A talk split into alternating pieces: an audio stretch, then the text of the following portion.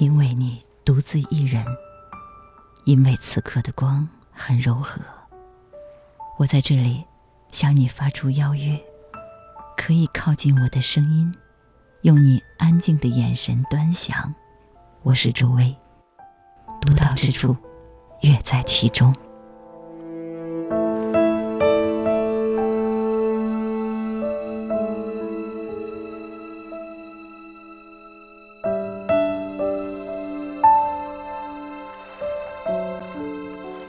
鲁迅先生，现在执笔写信给你的，是一个受了你快要两年的教训，是每星期瞧盼着听讲小说史略的，是当你授课时每每忘形的直率的凭其相同的刚决的言语，好发言的一个小学生。这是一九二五年三月十一日，许广平写给鲁迅先生的第一封信，在课堂上。先生授业，课堂外，先生还得解惑。一个大时代的大学生对现实感到迷惑，开始写信向自己钦佩的先生求教。这一封信滋润了先生苦闷的心胸，从此开启先生后半生的幸福之门。独到之处，乐在其中。欢迎各位走进今天的轻阅读，我是周薇。我们今天翻开的是鲁迅、许广平的两地书。这本书是鲁迅与许广平在一九二五年三月至一九二九年六月间的书信合集，一共收信一百三十五封，由鲁迅编辑修改而成，分为三集。第一集是一个有思想的革命青年向一个学者老师寻求内心答案的阶段，以时政格局为主题。此间却见先生渐渐褪去了冷硬的外壳和严肃文学的笔法。虽然严肃而认真是本态，但更多的是内心的焦急。许广平每每欲志愤沉之时，以先生一席话足以抚慰他的内心，更多的照亮了读者的内心。剖析文章的最后，却遇上了真实的自己。这里面的辩驳更多的是思想的补照，以国家之存亡、民众之思想解放为己任，更以青年的现状为忧。那一个年代，更多的是为家国百姓的死志存亡，而非个人的贪图享义，可谓时俗流辟的精准辨析。中国国民性的堕落，社会体制的腐朽，更已相见其哀。第二集记录日常琐事与思念，读到这里，或许又有人批奏先生的小情小爱了。但此处活着的，更像是一个真实的、有血有肉的鲁迅，他的激扬文字。他的点醒中华之民族，他的弃医从文的抱负和长期以来带着民族镣铐、身重枷锁而踽踽独行，甚至于拖出血路的先生来说，太过于沉重。他有着与旧思想决裂的勇气。他说：“我先前偶一想到爱，总立刻自己惭愧，怕不配，因而也不敢爱某一个人。但看清了他们的言行思想的内幕。”便使我自信，我绝不是必须自己贬义到那么样的人。我可以爱，他内心的压抑感和迷惘，或许因此得以稍疏。全篇没有那种要死要活的热情，也没有花前月下的佳句。鲁迅先生的人格丰碑却更加的深厚完整。俗话说：“欲知其人，必先读其书；欲深知其人，则非读其书信与日记不可。”先生的嬉笑怒骂。皆成个性，他不只是横眉怒目的战士，更不是泥雕木塑的硬邦邦的偶像。许广平女士为之成就不可谓不高，也因为广平先生的作品，才得以成就了更高的高度。先生为师，严谨有教；先生为爱，也真诚热忱。此时的他，才能脱下冷硬的外壳和锋锐的笔，才能得以喘息。得以载重而展向荆棘。第三集是许广平女士怀孕之后的书信言语，此时更多了几分柔意和殷殷关切。鲁迅先生承担起了作为父亲的厚重，浓浓的关切溢于言表。海英的出生或许也象征着内心之火的希望。国之于家，此时料想重任更是半分不差。许广平对先生由敬重到爱情，再到携手肩危，虽是难能可贵，却也不可谓不带了几分历史的厚重与颠沛的无奈。曾经看见有人在微博、豆瓣上这样说：“能把情书写成这样，真的有点无趣。”但我想读两地书之后，发现此间之情无趣及意趣，是只属于那一时代的两个人的意趣。家国罹难，烽火硝烟，你想要的激扬文字就在这里；民族大义、哲理深思，你所求的答案情怀就在这里。携手肩微。相濡以沫，你想要的爱情也在这里。今天收到来信，有些问题恐怕我答不出，姑且写下去。看学校的情形也向来如此，但一二十年前看去仿佛较好者，乃是因为足够办学资格的人们不多，因而竞争也不猛烈的缘故。现在可多了，竞争也猛烈了。于是坏脾气也就彻底显出。我想，痛苦是总与人生连带的，但也有离开的时候，就是当熟睡之际，醒的时候要免去若干痛苦。中国的老法子是骄傲与玩世不恭，我觉得我自己就有这毛病，不大好。苦茶加糖，其苦之量如故，只是聊胜于无糖。但这糖就不容易找到，我不知道在哪里。这一节只好交白卷了。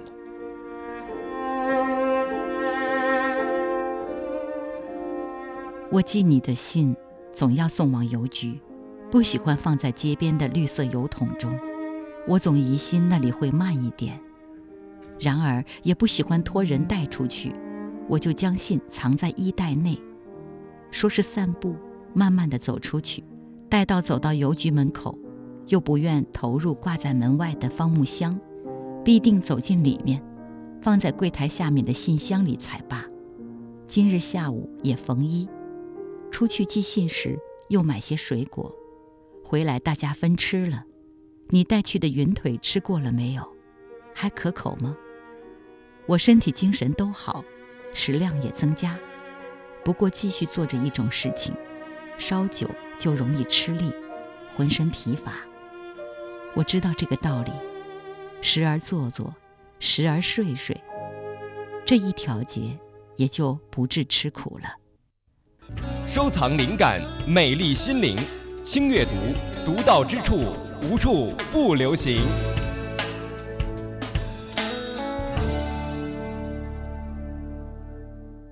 我读到微博上的一篇名叫喜周的朋友写的两地书的读后感，他这样说道：“我读两地书感到失道尊严。先生的书信太严肃，先生与许广平讨论的问题有些不能理解，有些不感兴趣，觉得离自己的现实生活很远。多年之后再读两地书，我的想法已然不像最初。我心里最高兴的。”是先生与许广平之间亲密的称谓和信内作为爱人的言语。我判断，一九二五年先生和广平通信后，就开始幸福的时光，有了可靠的证据。先生也有温情而浪漫的一面，在两地书里，第一封信里用的称呼还是“广平兄”，内容也是关于人生、战斗、社会的大话题。但渐渐的，称呼变了，这个感觉很微妙，“广平兄”变成了“小刺猬”。信里讲述的也是生活琐碎，如牙齿补好了只花了五元，也如吃了一元半的夜饭，十一点睡觉，从此一直睡到第二天十二点钟，又如我现在指望乖姑要乖保养自己，我也当平心气和度过预定的时光，不使小刺猬忧虑。他的署名也在不断的变换，从鲁迅到迅，再到你的小白象。你可以想象鲁迅先生和许广平先生变成小白象和小刺猬的感觉吗？关于两地书，关于鲁迅和许广平，两地书里面的爱成分到底有多少？著名学者芷安这样说：“我觉得两地书肯定是爱情的结晶，因为他们当时呃本来是一个师生关系，然后逐渐越说越近，越说越近，然后开始还是讨论一些问题，慢慢情感就带带进来了。”但是呢，两地书也不是一个他们完整的爱情记录，因为两地书这个第第一部分是写在北京，后来徐广平到广州，鲁迅在厦门，他们通信。等鲁迅到了广州，他们就都住在广州，就不通信了。他们他们不并不住在一起，但是他们来往就用不着写信了。所以其实是一个前半截，并没有完整的记录他们的这个爱情。这是第一点。第二点呢，这个两地书里边更多的还是思想的交流。其实鲁迅确实是需要有一个交流者。那么很不幸的就是这个鲁迅的这个夫人朱安，她是一个。家庭包办婚姻的一个结果，他们两家都是当地的名门望族，他们之间有好多次联姻经历。我觉得是鲁迅去世以后呢，他的朋友这个许寿裳写过一本书，叫《网友鲁迅印象记》，他里边说一句话，他说：“这个这就只是桌案，这是母亲送给我的一件礼物，我只能好好的供养它。爱情是我所不知道的。”也也就是两到两两地书来说，儿子跟母亲的关系，不是一个，呃，多多严重的一个反抗关系。知道鲁鲁迅这都是都是这样，他他接受这个东西。但是我觉得另另一方面是更重要，就是鲁鲁不论鲁迅也好，陆游也好，他们都是文人。那么就是当我们遇见一个不幸的婚姻，遇见一个不幸的人生，对于有些人来讲，可能仅仅是不幸。可是对于他们来讲，这个不幸可能就对他们写作可能是一个动力。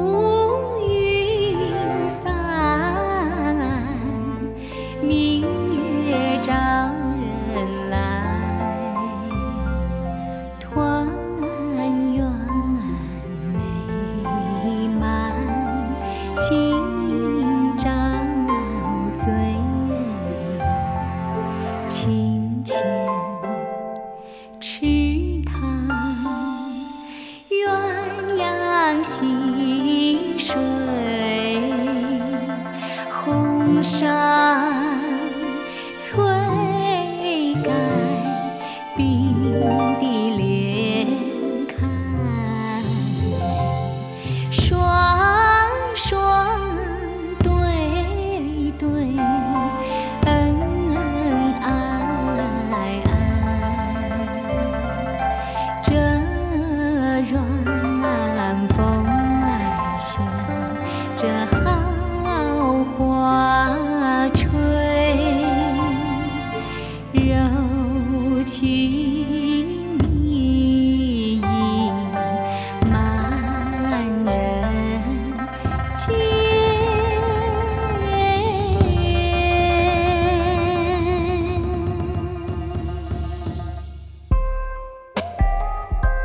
轻阅读，独到之处，分享阅读的无限可能。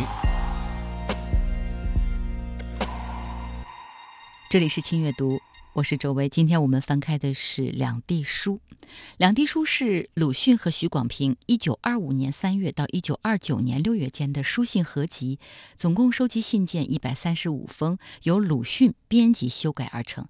1933年4月由上海青光书局出版，作者生前共印行四版次。我手里拿的这一本都不知道是作者去世后的第多少版本了，但无论如何。两地书就是经典。有人问，《两地书》是鲁迅著作中最为私密的一部书，他为什么要将与爱人的情书公布于大庭广众之下呢？那是一九三二年，鲁迅的收入骤降，躲避完年初的一二八战乱，他便开始加大力度卖文。当年四月份，鲁迅用十天时间编一本三贤集，收到版税一百元。然后他又用了一个晚上编了另一本杂文集《二心集》，九月份《二心集》稿卖了六百元。同时，鲁迅还接手编辑翻译了一本新俄作家二十人集。十二月，鲁迅又自选旧日创作为一集，置业而成。这部一日成稿的作品叫《自选集》，第二天就以三百元卖给了上海天马书店。所以。一九三二年的鲁迅开足马力编杂文集、译文集、自选集，到当年十二月又编成《两地书》，预约给上海天马书店。到了一九三三年一月十四日，鲁迅将书信集改交由北新书局。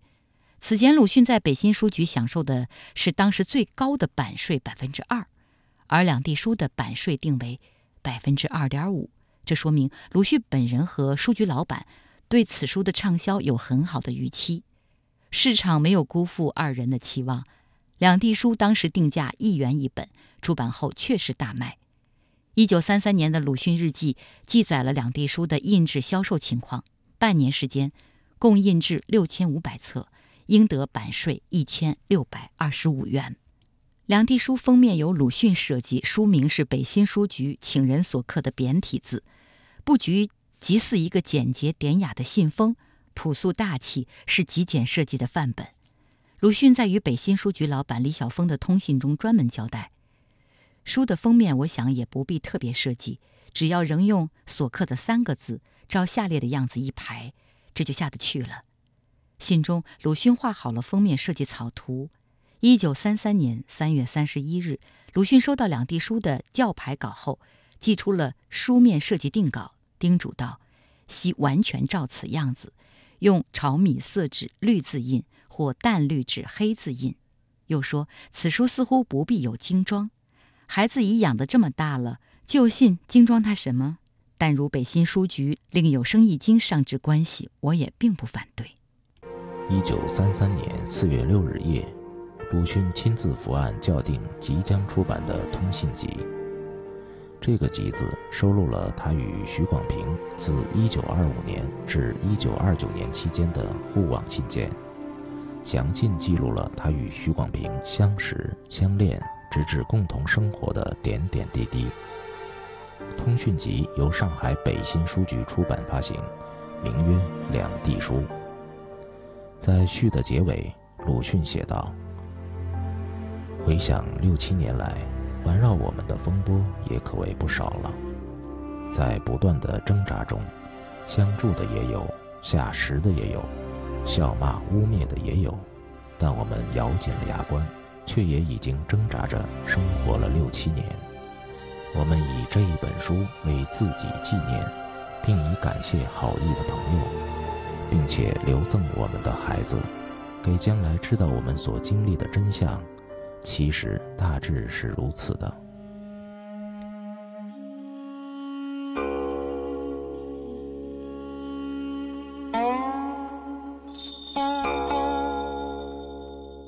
这里是轻阅读，我们今天翻开的是鲁迅、许广平的《两地书》。《两地书》一开始，两个人是在探讨学术问题，但等到后来，两个人的书信完全变了画风。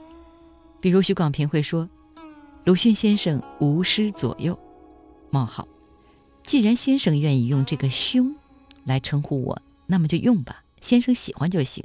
虽然教育在培养适应环境的机器，我就这样吧，活在当下。不过有点悲观罢了。但先生，您不能悲观啊！您是老师，您得教育学生乐观起来。还有，先生给我写的信比上课还有意思。于是鲁迅回信说：“广平兄，最近太忙了，现在才回信。算了，不想那么多了，对小孩子教育不好。”后来的书信就是暖暖的情话了，比如鲁迅去厦门教书时，跟许广平分隔两地。他写信说：“听讲的学生中有女生五人，我决定目不斜视，而且将来永远如此，直到离开厦门。”由于经常去邮局等回信，鲁迅还丈量出八十步的距离，写着八十步很短，思念却很长。甚至有时候为了快点邮寄书信，他还半夜翻越栅栏，将书信投放到邮寄桶。为此，许广平还特意命令他。不许再翻越栅栏。有时候，许广平会寄东西给鲁迅，比如有一次邮寄了一件亲手织的背心，鲁迅收到后就穿上了，还拍了一张照片寄回去，说：“背心已穿在小山外，很暖，我看这样就可以过冬，无需棉袍了。”快乐总是短暂的。鲁迅跟许广平相爱十年后因病去世，财产分给了原配朱安。后来朱安活不下去了，许广平还对他进行了救济。说到底，许广平带给了鲁迅一段很完美的爱情。用鲁迅在上海病重期间写给许广平的诗来做我们今天节目的结束：十年携手共艰危，以沫相濡亦可哀。聊寄画图一卷眼，此中甘苦两心知。明天同一时间。我和我的同事宇坤，分别就《两地书》里面的第一集、第二集、第三集，选取其中的几封，诵读给所有的听友。明天见。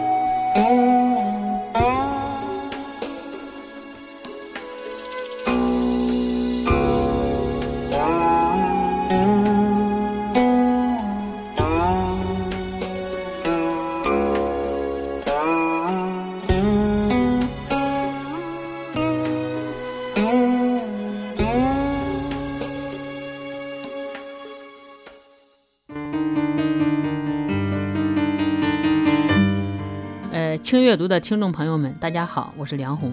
当你在阅读的时候，其实你的内心是非常安静的。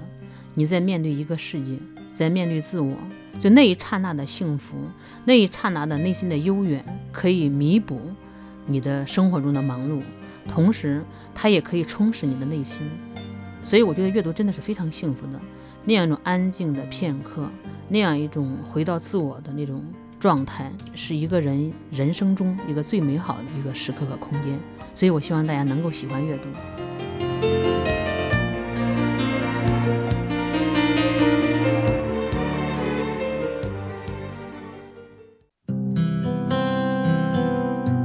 新阅读的听众朋友们，大家好，我是《盆栽女人》的作者于培。阅读是人生最大的乐趣之一。祝愿轻阅读节目越来越好。